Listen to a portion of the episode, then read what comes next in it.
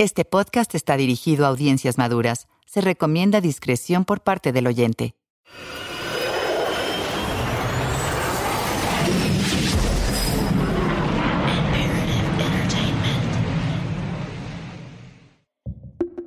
Una nota rápida. Hay dos versiones disponibles de este podcast. Encontrarás una en español como La Nota Roja y en inglés como The Red Note. Si prefieres escuchar la versión en inglés, puedes hacerlo buscando The Red Note en la misma plataforma donde descargaste o escuchaste este episodio. El feminicidio en Juárez es una historia importante que nunca antes se había presentado de esta manera. Para permitir que el público hispanohablante escuche comentarios de periodistas y académicos estadounidenses que estudiaron el feminicidio, algunos actores de voz mexicanos han traducido al español algunas entrevistas que se grabaron en el Chuco de Imperative Entertainment, esto es, La Nota Roja. Comencemos. En 2007, las estadísticas de homicidios de Ciudad Juárez se mantuvieron estables por varios años, pero se alcanzaban a ver funestos presagios de violencia en el horizonte. Con el debilitamiento de los mercados financieros y las economías de todo el mundo por la gran recesión, el profesor de la Universidad de Texas, Ricardo Aisley, explica. La situación económica en Juárez era un desastre.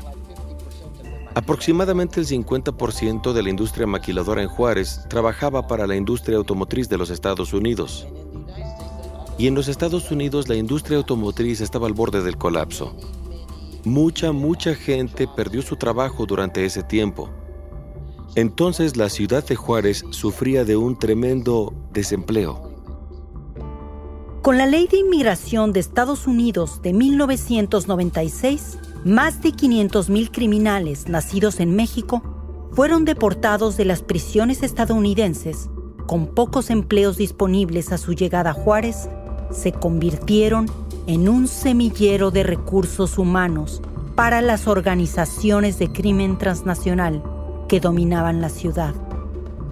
Después de que la prohibición de armas de asalto expirara en Estados Unidos en 2004, miles de armas de fuego de uso militar, compradas legalmente al norte de la frontera, fueron introducidas de contrabando a México.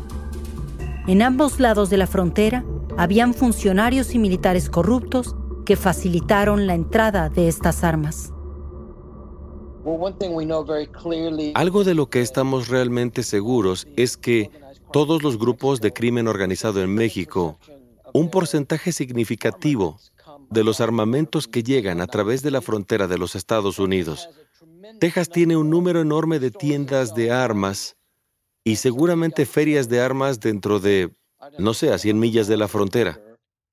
En Juárez se sabía que la corrupción era un problema especialmente en la policía municipal.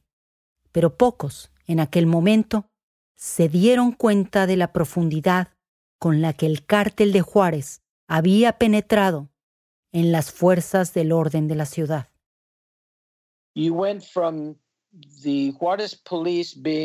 Quiero decir, empezamos con que la policía de Juárez fue el principal brazo del cártel, armado con pistolas, a personas que portaban AR-15, AK-47, etc. El nivel de la sofisticación y el poder del arma se convirtió en un factor de cambio en el juego.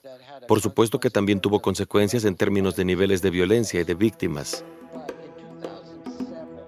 Pero en 2007, Juárez sigue siendo relativamente pacífica. Cuando veías el titular del diario, el primero de enero de 2008, oh Dios mío, tenemos 301 asesinatos en la ciudad. ¡Qué desastre de 2007! ¿Qué está pasando? Necesitamos algunas respuestas, necesitamos una explicación, tenemos que entender. No tenían ni idea de lo que se avecinaba. Este es el episodio 9 de La Nota Roja, la Guerra Imaginaria. Mi nombre es Lidia Cacho.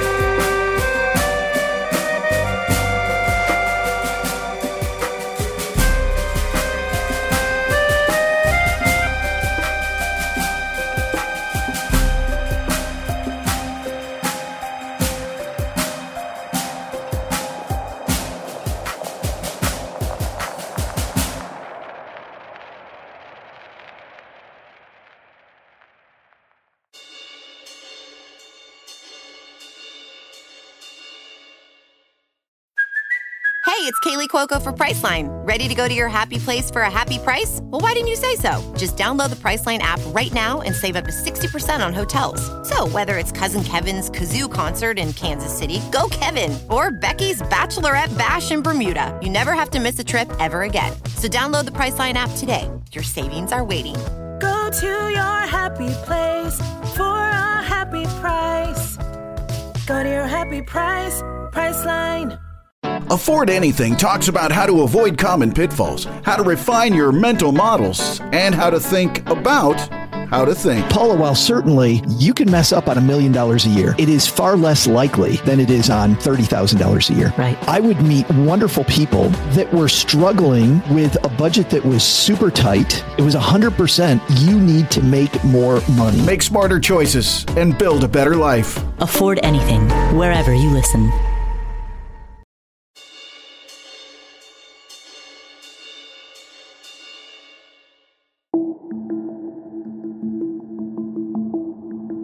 A principios de 2008, las autoridades de El Paso arrestaron a un oficial de la policía mexicana con nexos con el cártel de Juárez.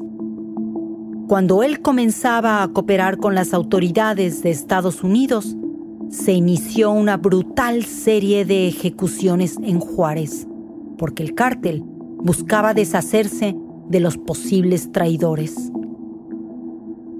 Esta lucha de poder dio al líder del cártel de Sinaloa, Joaquín Guzmán Loera, el Chapo, la oportunidad que necesitaba para iniciar una toma hostil del territorio de Juárez. Al igual que el cártel de Juárez, el cártel de Sinaloa había surgido en los años 80, cuando las campañas anticontrabando de la DEA en el Caribe convirtieron a las ciudades fronterizas de México en la ruta ideal para enviar drogas a los Estados Unidos. Para entonces, el cártel de Sinaloa ya había tomado el control del comercio de drogas ilegales en California y comenzaba a ocupar Texas y Arizona. Lo que entiendo sobre el movimiento de Sinaloa en Juárez es que Sinaloa primero había intentado tomar el control de Laredo donde el cártel del Golfo estaba dirigiendo las cosas, por las mismas razones que más tarde vinieron a Juárez, porque Laredo era una vía principal para el tráfico de drogas. Cuando Sinaloa comenzó a hacer su movimiento en Nuevo Laredo con la ejecución de policías, fueron cosas que después vimos en Juárez. Entonces, el cártel del Golfo contrató y creó a los Zetas para ayudarles a defenderse del cártel de Sinaloa y tuvieron éxito. Sinaloa tuvo que retirarse de Nuevo Laredo. Perdieron esa batalla. Y al tener que retirarse de Nuevo Laredo, dijeron, bueno, entonces movámonos hacia Juárez. Y lo hicieron de una manera muy sigilosa y muy planificada, de manera estratégica. No fue solo un grupo de tipos que entraron con AK-47. Cuando se mudaron a Nuevo Laredo, nadie sabía de los Zetas. Pero cuando Sinaloa comienza a moverse hacia Juárez, aprenden de Nuevo Laredo. Lo primero que comenzaron a hacer fue a ir por la policía, porque era el brazo armado del cártel de Juárez e hicieron estragos dentro de la fuerza policial. Estaban siendo emboscados en sus casas, de camino al trabajo, de camino a casa del trabajo, todo un espectáculo. Los sicarios que trabajaban para el cártel de Sinaloa asesinaron abiertamente a varios policías que laboraban para el cártel de Juárez. Los sinaloenses soltaron a gente nueva su unidad paramilitar, junto con dos pandillas afiliadas de Juárez llamadas Artistas Asesinos y Los Mexicles. El cártel de Juárez contraatacó con tropas de su propio brazo armado, un ejército de ex policías llamado La Línea y con la pandilla Barrio Azteca. Las tasas de homicidio en Juárez se dispararon cuando los cárteles de Sinaloa y Juárez luchaban por el control de la ciudad. Entre 2001 y 2007, Juárez había tenido un promedio aproximado de 230 homicidios por año. En 2008, este número aumentó a más de 1.500. Para 2010, año en que hubo más de 3.500 habitantes asesinados, Juárez fue declarada oficialmente la ciudad más peligrosa del mundo.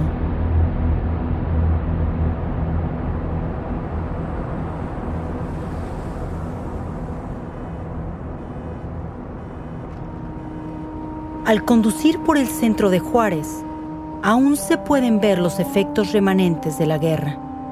Restaurantes y tiendas que fueron clausurados hace una década, cuando sus propietarios huyeron al norte de la frontera hacia El Paso. Proyectos de construcción a medio acabar, concebidos e iniciados durante el auge de las maquiladoras a principio de la década de 2000, pero detenidos durante los embates violentos para nunca más reanudarse. Un monumento a los sueños rotos de la ciudad. El caos desatado por los enfrentamientos en Juárez permitió a otros criminales la distracción necesaria para iniciar su propia ola de crímenes. Secuestros, robos de bancos, robos de autos, asaltos, extorsiones y secuestros express contra ciudadanas y ciudadanos comunes se volvieron habituales. Juárez tiene una historia de una cultura de pandillas. Todos estos barrios pequeños, como me dijo una persona, si eres un adolescente y hay 10 niños en tu vecindario, formas una pandilla. No estás necesariamente involucrado en actividades criminales, puede ser que solo estés fumando cigarrillos en la esquina o puede ser que te tomes una cerveza, o que otra pandilla esté robando las tapas de las alcantarillas. Muchos niños y adolescentes eran secuestrados por las bandas y llevados al cártel para fungir como halcones y guardias armados. Eran jóvenes desechables, víctimas de la trata de personas del crimen organizado. Todos les discriminaban por ser pobres, jóvenes o indígenas. Ellos fueron clasificados como delincuentes o pandilleros, muchos tenían miedo y carecían de una salida real. Parte de la razón por la que la frontera fue militarizada tiene que ver con el hecho de que el cártel de Juárez, al igual que otros cárteles, comenzó a monetizar su producto a nivel nacional también. Históricamente en México, cocaína y heroína y cosas así, todos esos productos eran enviados a los Estados Unidos. No tenía sentido crear un sistema nacional para el mercado de drogas en México cuando solamente pasar un kilo de cocaína por la frontera redituaba muchas veces más. Pero cuando la frontera dejó de militarizarse, tomaron la decisión de crear mercados nacionales de drogas. Ellos ganarían menos, pero tendrían una fuente de ingresos estable. Así que ahora las pandillas locales se convirtieron en distribuidores. Juárez tenían a los aztecas, que era su pandilla grande y mala. Sinaloa llega y empieza a hacer incursiones. Y ahí es donde entran los artistas asesinos. Eran la versión sinaloense de los aztecas. Hubo mucha sangre y violencia entre estos grupos que eran representantes de los cárteles de Juárez y de Sinaloa. Cuando la violencia comenzó a ocurrir, las pandillas callejeras ordinarias comenzaron a involucrarse. Había un encabezado en el diario de Juárez que decía algo así como, incluso la gente que está vendiendo jugos en la calle, los carros de frutas y jugos, Incluso ellos están siendo extorsionados. Empresas pequeñas, medianas y grandes. Y esto sucede porque no existe la autoridad. No es el cártel de Juárez o el cártel de Sinaloa. solo es gente aprovechándose de la oportunidad porque no hay nadie que les diga no. Y el cártel de Juárez ya no está a cargo, porque recuerda que la ciudad era bastante segura cuando el cártel de Juárez estaba al mando. Cuando Amado Carrillo iba a comer en los restaurantes locales, a su restaurante favorito de mariscos, a donde fuera, la gente no se habría salido con la suya. Tenían un control sobre la ciudad. La gente tenía miedo de salirse de la línea, pero una vez que todo se desmorona, es como un caos masivo. Incluso antes de que estallara la guerra, el crimen había sido un tema importante en la campaña presidencial de México en 2006. Felipe Calderón Hinojosa, el candidato del PAN, el Partido Conservador de México, en común acuerdo con el presidente George W. Bush, había prometido iniciar una guerra contra los cárteles del narcotráfico en México. Cuando la violencia estalló en Juárez, el ahora presidente Calderón envió miles de tropas para establecer el orden en la ciudad, en una campaña que incluía a militares y policías, conocida como Operativo Conjunto Chihuahua. El colectivo feminista fronterizo llamado Hijas de su maquilera madre trabajan contra la trata de personas, los feminicidios, las desapariciones y a favor de la defensa del territorio alrededor de Juárez. Felipe Calderón declara la guerra en contra del narcotráfico. Su eslogan era para que la droga no llegue a tus hijos, ¿no? Entonces con esto se activa el plan Chihuahua, que es traer a, cientos de militares, de, federales, junto con la policía municipal, con la estatal y muchas dependencias policíacas, se militariza también a estas eh, fuerzas de la policía municipal, se les da armas largas.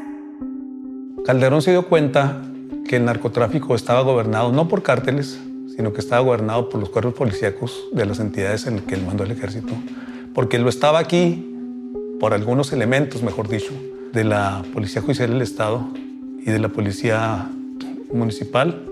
Este es el periodista Julián Cardona. Se percató de que él tenía que ejercer un control sobre el narcotráfico, de tal manera que decidió enviar al ejército y la Policía Federal para arrebatarles el control, que es algo que sí vimos que sucedió. Les arrebató el control. No se abatió el mercado de las drogas, cuando estaban los soldados aquí, incluso creció el mercado del narcotráfico, del narcomenudeo. Incluso creció. Sin embargo, la narrativa en los medios y la narrativa oficial es que en Juárez ha existido una guerra entre carteles. Jamás se ha considerado como un elemento a considerar la violencia de Estado, inyectada desde el Estado mismo. La violencia que hemos tenido en los últimos años recientes, para mí, es una violencia más bien de Estado, inyectada desde el Estado mismo, en la que el ciudadano común es sujeto, cualquier ciudadano, a la violencia y sus derechos no se respetan. Lo vimos muy nítidamente con la incursión militar que ordenó Calderón aquí y que violaron masivamente los derechos humanos de cualquier persona, de presuntos criminales, pero también de presuntos responsables de cualquier tipo de cosa que se les ocurriera. Hubo mucha gente encarcelada, inocente. Las integrantes de Hijas de su maquilera madre afirman que la juventud de la ciudad fue la más afectada por esta violencia.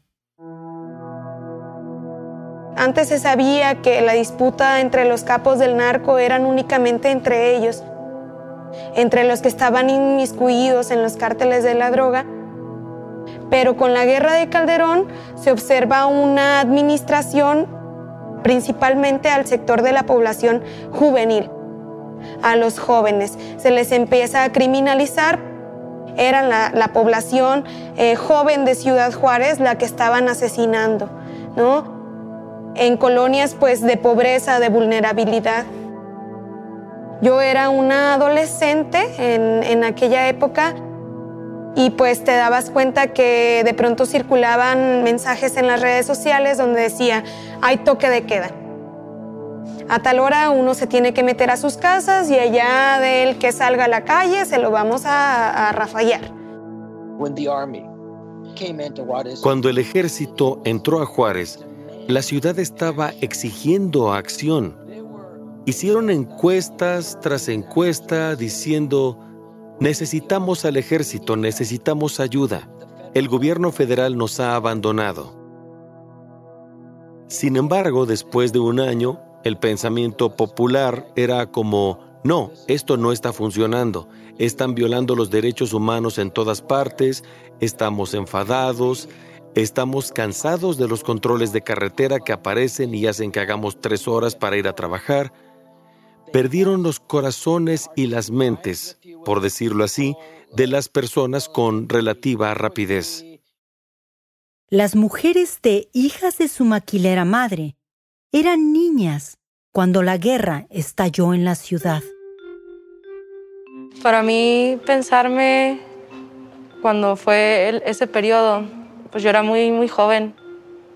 Apenas había entrado a la primaria y Realmente era una cuestión de miedo. Yo crecí encerrada en mi casa. Tengo muy pocos recuerdos de salir a jugar y pues de los recuerdos que tengo cuando salí al parque pues era encobijados enfrente de la casa o estas cuestiones y también en alguna ocasión pues me tocó que hubiera una persona decapitada fuera de mi primaria. Fue también cuando los periódicos amarillistas aquí empezaron a tener un auge muy fuerte. Pues eran imágenes muy gráficas las que se nos presentaban en nuestra vida cotidiana.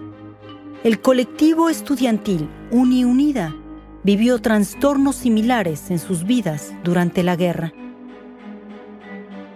Tuvo un impacto muy fuerte dentro de mi infancia la violencia que vivimos aquí en la ciudad. Casi no podía salir a jugar a la calle y recuerdo que cerca de mi casa daban un toque de queda. Entonces a cierta hora ya no podíamos salir y la calle enfrente de mi casa se llenaba de militares. Y yo entraba siempre como en pánico. Mi abuela y yo nos encerrábamos en un cuarto y ella trataba como de contarme historias o hablarme de otras cosas para que yo no pensara todo el tiempo en eso, pero aún así pues eres sensible a lo que pasa alrededor y pues es difícil porque pues en, alguna ocasión me tocó como un sentimiento como de, de, pánico, de terror, de salvaguardar mi vida y también un hartazgo muy fuerte de ya no querer ver estas imágenes tan crudas. Y también había un, un sentimiento extraño de estar harta. A mis nueve años yo me sentía deprimida y me sentía cansada.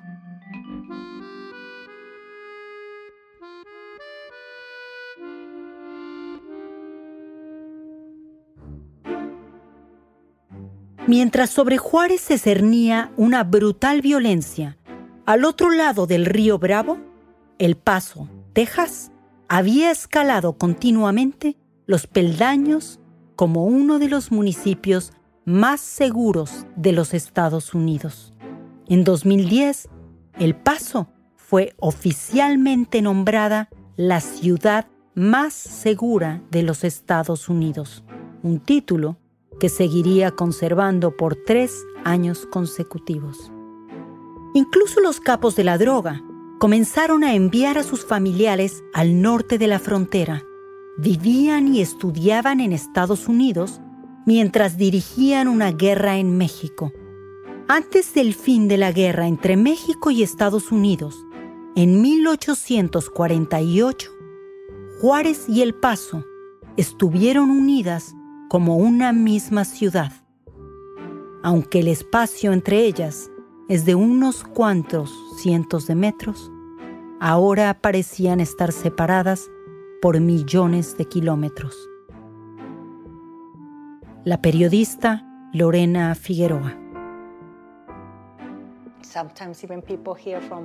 A veces incluso la gente del Paso piensa que Juárez está en Guatemala o simplemente en otro país aunque lo tenemos a un lado. Y también hay una perspectiva diferente sobre cómo se ve desde fuera hacia Juárez. Cuando no vives ahí, a cuando vives en Juárez. Ahora, con el paso, tienes todas las autoridades locales aquí. Locales, estatales y federales. Las fuerzas del orden están por todas partes. Y también tienes esta dinámica. Debes saber que el paso tiene la mitad de la población que Juárez, así que no tienes tantos problemas con infraestructura para obtener recursos, con educación, con conseguir un empleo. Creo que, que cuando alguien quiere cometer un crimen aquí, lo piensa dos veces. Hay corrupción, pero no, no la corrupción que todavía tenemos en México. Pero esa es una de las razones por las que tienes, irónicamente, por un lado, la ciudad más segura de los Estados Unidos y del otro, del otro lado está la ciudad más peligrosa, ni siquiera en México, del mundo.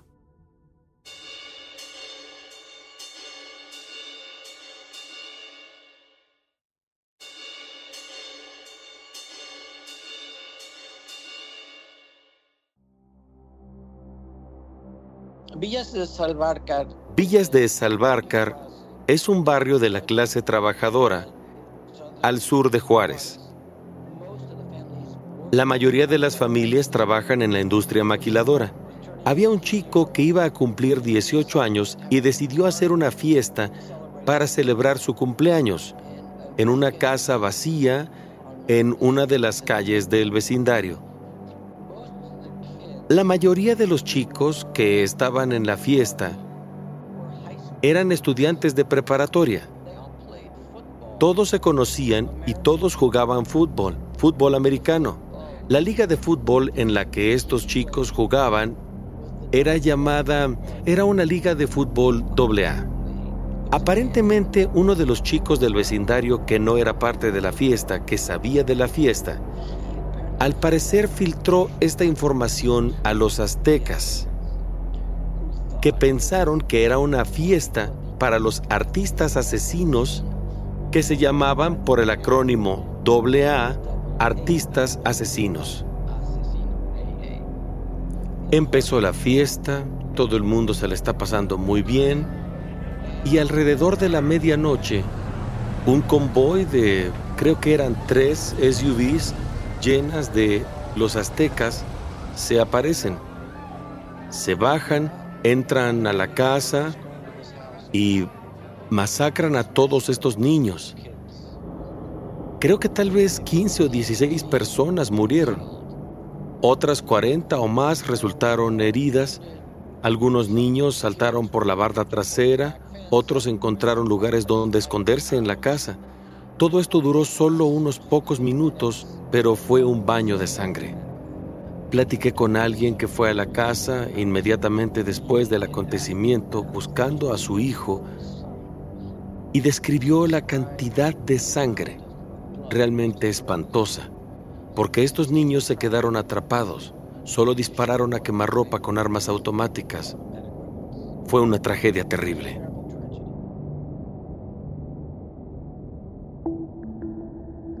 Después de años de soportar la violencia que había envuelto a Juárez, el asesinato de 15 adolescentes en la matanza de Villas de Salvarcar fue la gota que derramó el vaso. Fue un punto de inflexión en Juárez por dos razones. Cuando el presidente Felipe Calderón está en Japón en una misión internacional y le preguntan sobre la masacre de Villas de Salvarcar. Inmediatamente después, nadie sabía con seguridad lo que había pasado. Dice, bueno, muchos de estos chicos estaban involucrados en pandillas. Eran estudiantes de preparatoria, eran estudiantes atletas. Algunos de ellos habían ganado el premio de educación del gobernador. Eran solo niños. Y, por lo tanto, hubo una tremenda indignación.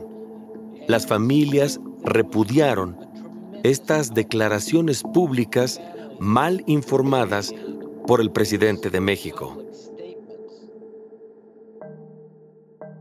Calderón hizo tres visitas a Chihuahua durante el mes siguiente de la masacre de Salvarcar para contener el daño de sus comentarios y reunirse con las familias de las víctimas. Cambió su discurso de culpar a los jóvenes, pero no mencionó ni una sola vez que las víctimas de feminicidios en la ciudad habían sido discriminadas y culpadas de su propia muerte. Los prejuicios son un problema incluso en la narrativa sobre los crímenes. Durante los viajes de Calderón a Chihuahua, también se reunió con funcionarios locales y grupos de la sociedad civil para comenzar a formular un plan que pretendía detener la violencia y reconstruir la ciudad. El gobierno mexicano había ido a Medellín, Colombia, a Río de Janeiro, a conocer a las comunidades que estaban sufriendo altos niveles de violencia y estaban estudiando los modelos que se estaban usando en esas comunidades. Estaban a la mitad de ese proceso cuando se dan los acontecimientos en Villas de Salvarcar. Aceleraron una intervención masiva en la ciudad que involucró una inversión de unos 250 millones de dólares, con un programa llamado Todos Somos Juárez. Construyeron varias escuelas preparatorias y muchas escuelas primarias. Financiaron programas extraescolares para que los niños pudieran tener un lugar donde estar en la escuela y no tuvieran que volver a sus colonias donde sus padres no estaban porque seguían trabajando en las maquilas. Y había pandillas esperando a que volvieran a casa. También financiaron no recuerdo cuántas orquestas en toda la ciudad. Tenían programas de formación para el desempleo Juárez se convirtió en la primera ciudad de México en tener una cobertura completa de atención médica. Hubo muchas cosas que salieron de Todos Somos Juárez que afectaron el tejido social de la ciudad. Hubo otras variables también. Pero esa inyección de dinero, en mi opinión, es poco reconocida. ¿Cómo contribuye a la reducción de la violencia? El gobernador de Chihuahua, César Duarte, creó una unidad especial antisecuestros. Reclamó sentencias más duras como disuasión del delito y tomó medidas para aumentar el poder del Consejo de Seguridad Pública del Estado. El ex comandante de policía de Tijuana, Julián Leizaola Pérez, fue contratado como jefe de policía y secretario de Seguridad Pública de Juárez. A Leizaola se le atribuyó la reducción de la violencia por narcotráfico, pero también enfrentó numerosas acusaciones de violaciones contra los derechos humanos, incluyendo torturas y asesinatos extrajudiciales, cargos que lo siguieron hasta Juárez. Leizaola admitió abiertamente en una entrevista con San Juana Martínez del periódico La Jornada que solía matar delincuentes incluyendo mujeres que él sospechaba estaban involucradas en actividades criminales. Ya sea por las tácticas cuestionables de Leizaola como comandante de policía, por las nuevas medidas de seguridad del gobierno, los esfuerzos anticorrupción o las diversas iniciativas económicas, lo cierto es que en 2012 y 2013 nadie podía negar que el crimen había comenzado a disminuir en Juárez. Para entonces, el cártel de Sinaloa controlaba Chihuahua y cultivaba amapola de opio en las montañas.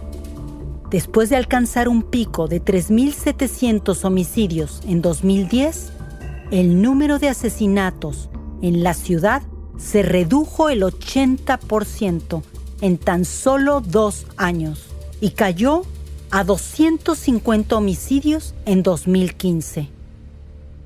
Pero Julián Cardona afirma que muchos residentes de Juárez tienen una respuesta más sencilla de por qué la violencia comenzó a disminuir. Cuando se dio esta baja, yo todavía reporteaba para Reuters. Si preguntamos a un número bueno de personas acerca de por qué se redujo la violencia. Mayoritariamente, si no es que todos nos dijeron, se redujo porque se fueron los soldados y los federales. Esa sería la respuesta. Voy a citar a un amigo mío que trabaja en el consulado de Juárez, es mexicano, que él dijo, Si algo nos dimos cuenta en este tiempo con Calderón es que a mayor cantidad de policías, mayor cantidad de crimen. Hubo una generación de jóvenes que creció encerrada y esa generación va a ser marcada y es la generación que estamos viendo ahora sufrir, porque es una gran herida social, es un gran trauma social lo que nos dejó la militarización. Las integrantes de Hijas de su maquilera madre afirman que su generación sigue marcada por sus experiencias durante la guerra. Tengo amigas que desaparecieron en ese entonces, que mataron en ese entonces, familiares también, entonces he, sobrevivido a eso, entonces por eso me he nombrado también a mí misma una niña de guerra y las generaciones que estuvieron ahí presentes y que sobrevivieron a ese episodio tan duro, pues sobrevivimos y somos lo que queda de esa generación, los niños y niñas de guerra. Las colectivas de Uni Unida. Se hace mucho el reclamo de los adultos hacia las este, generaciones actuales, ¿no? De que ya no salen a jugar, es que mira, está siempre en la tele, o cosas así, ¿no? Pero también es porque a partir de cierto tiempo empezó la violencia muy feo, que hasta nuestros padres es como, sí, puedes salir y convive con tus amiguitos, pero hasta dentro de la casa, ¿no? O aquí en el patio. Y la infancia fue, eh, no fue tan libre como se veía en otras este, generaciones. Tuve la suerte en cierta forma, ¿no? Porque muchas personas perdieron a alguien cercano, pero sí me tocó, por ejemplo, a mi tía, la bajan con un arma de fuego de la camioneta y tratan de secuestrarla, a mi abuelo trataron de secuestrarlo. Esta cuestión de mi compañera de clase, que un día ya nunca volvió, que era amigo de la familia y de este núcleo cercano también, entonces, o sea, a lo mejor no perdí a alguien directo de, de este núcleo familiar, pero sí a mi alrededor hubo muchas pérdidas. Yo estaba en mi adolescencia y, y, de alguna manera, pues esta cuestión de, de, estos sentimientos que tenía cuando tenía nueve años, donde quería salvaguardar mi vida y al mismo tiempo me sentía sumamente deprimida por la situación, continuaba sintiéndome así y continuaba teniendo incluso una pelea contra mí misma porque pues tenía miedo de ser mujer en esta ciudad pues son a las mujeres y a la población, a los que están matando para poder lucrar durante estas guerras imaginarias. ¿Por qué comentas guerras imaginarias? Porque realmente no se está combatiendo contra el narcotráfico. México no está combatiendo contra el narcotráfico. Es una guerra en contra de su población.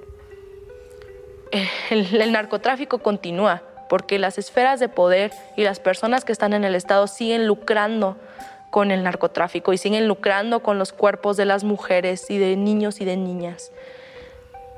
No es una guerra contra el narco, es una guerra contra su misma población y nos afecta a nosotros y a nosotras, y más a estas clases trabajadoras, a estas clases bajas. Nosotros somos los que resentimos más esa violencia. Entonces es una guerra imaginaria.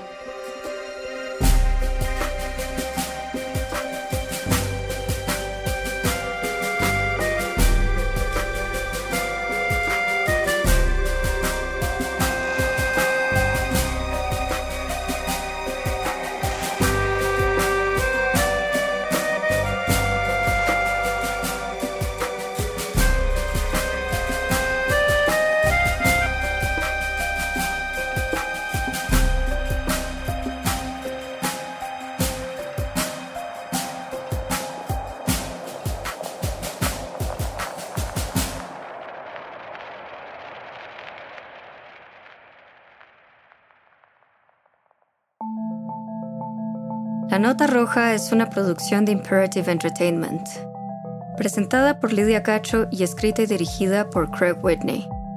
Los productores ejecutivos son Jason Hoke y Lydia Cacho. Yo, como productora principal, Estefanía Bonilla Hernández y como productores Laura Caulfield, Will Wallace y Craig Whitney. La investigación y las entrevistas fueron realizadas por Alicia Fernández. El sonido directo fue realizado por Nicolás Aguilar Jiménez y el diseño sonoro por Javier Umpierres. Tom Kurken realizó la ingeniería de grabación en Los Ángeles. El doblaje de las entrevistas realizadas fue dirigido por Rebecca Gómez e interpretado por Isabel Aerlund, Rona Fletcher, Arturo Mercado Jr. y Genaro Vázquez. La música fue compuesta por Michael Ramos. Abraham Buendía realizó el detrás de cámara y foto fija. Nuestro fixer de producción en campo fue René Renix Nava. Servicio de transporte fue proporcionado por Arturo y Ricardo Baez en Ciudad Juárez, Chihuahua y Hugo Ramos en la Ciudad de México. La contabilidad de la producción fue supervisada por Viridiana Morales y realizada por Miguel Torres en Global Entertainment Firm. Lorena Olivares es la asistente de director. Los servicios legales fueron proporcionados por Laura Caulfield en Estados Unidos y en México por Laura Marván de Marván Pitol Abogados. Yasmín Alba y Ricardo Carrillo proveyeron los seguros en LCI Seguros. La producción fue coordinada por Vinerva Bolaños y como supervisor de producción Héctor Subieta. Los productores quieren agradecer a Adam Ambruso, al doctor Edgardo Buscalia, a Daniel Espinosa Ochoa, Mike Hisi, Adriana Montalvo, Tony Montenieri y a María Rosa Ochoa Ávila por su amable colaboración en la realización de este podcast. Queremos agradecer especialmente a Luis Chaparro y a Ikae Chituda de la Comisión Fílmica de Chihuahua y a la gente de Ciudad Juárez por su hospitalidad y apoyo durante la producción. Si disfrutaste la nota roja, déjanos una calificación y escribe una reseña en la plataforma en la que nos estés escuchando. Gracias nuevamente por escuchar el podcast. Ahora nos acompaña la periodista Alicia Fernández en Ciudad Juárez, quien realizó las entrevistas para este podcast. Alicia, tú estabas trabajando como reportera y como guía en Juárez durante la guerra. ¿Puedes contarnos cómo fue eso? Claro, Lidia. Eh, yo trabajaba como fotógrafa para el diario de Juárez en el turno de la noche y mm, pues era muy triste que diariamente íbamos a, a varios lugares en donde se había cometido algún asesinato. Era un tanto impredecible, lo que lo hacía muy riesgoso, pero esta documentación era la única forma de, obtener una versión propia de los hechos al margen de las versiones oficiales del gobierno. Por ejemplo, una vez me quedé en medio de una balacera con cientos de elementos policíacos disparando y yo estaba viendo a los dos bandos. Otra vez recibí una llamada diciéndome que había una muerte o, que había habido un asesinato en un lugar público y fui con una compañera para ver qué, había sucedido en el lugar y ahí mismo mataron a una persona enfrente de nosotros situaciones así fueron muchas para quienes cubrimos el conflicto, ¿no?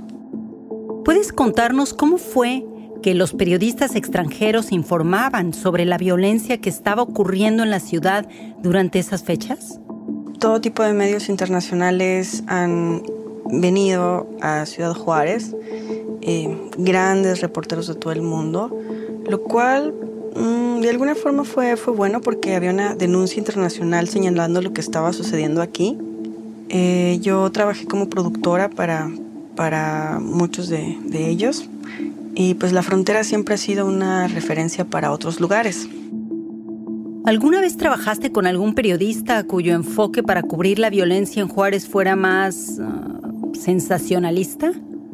Bueno, mucha gente que ha ido a, Juárez, especialmente en, en, esa época, estaba solamente interesada en el sensacionalismo y la violencia, lo que llamamos pues la nota roja. Pero es muy difícil poner todos los medios de comunicación en la misma caja, porque, por ejemplo, hay eh, periodistas que son independientes y que gastan todo su dinero yendo a Juárez, tratando de hacer un buen trabajo eh, para, para reportar en situaciones pues muy complicadas. Y, y, en la era digital, pues todas las compañías em, pues tienen recursos limitados. Entonces, ellos tienen que definir cuál es la prioridad para ellos. Entonces, es, una, es un tema complicado. Gracias de nuevo, Alicia. The Bigger Pockets portfolio of podcasts are worthy of your investment. We're having a real conversation as real real estate investors. New episodes available every day. It's important to buy where it makes money and not necessarily where you want to travel to. Bigger Pockets, On the Market, Rookie Real Estate, or Money Podcast. The purpose of flipping is to create more cash so then you can reinvest into other types of properties. The Bigger Pockets Podcast on YouTube or wherever you listen.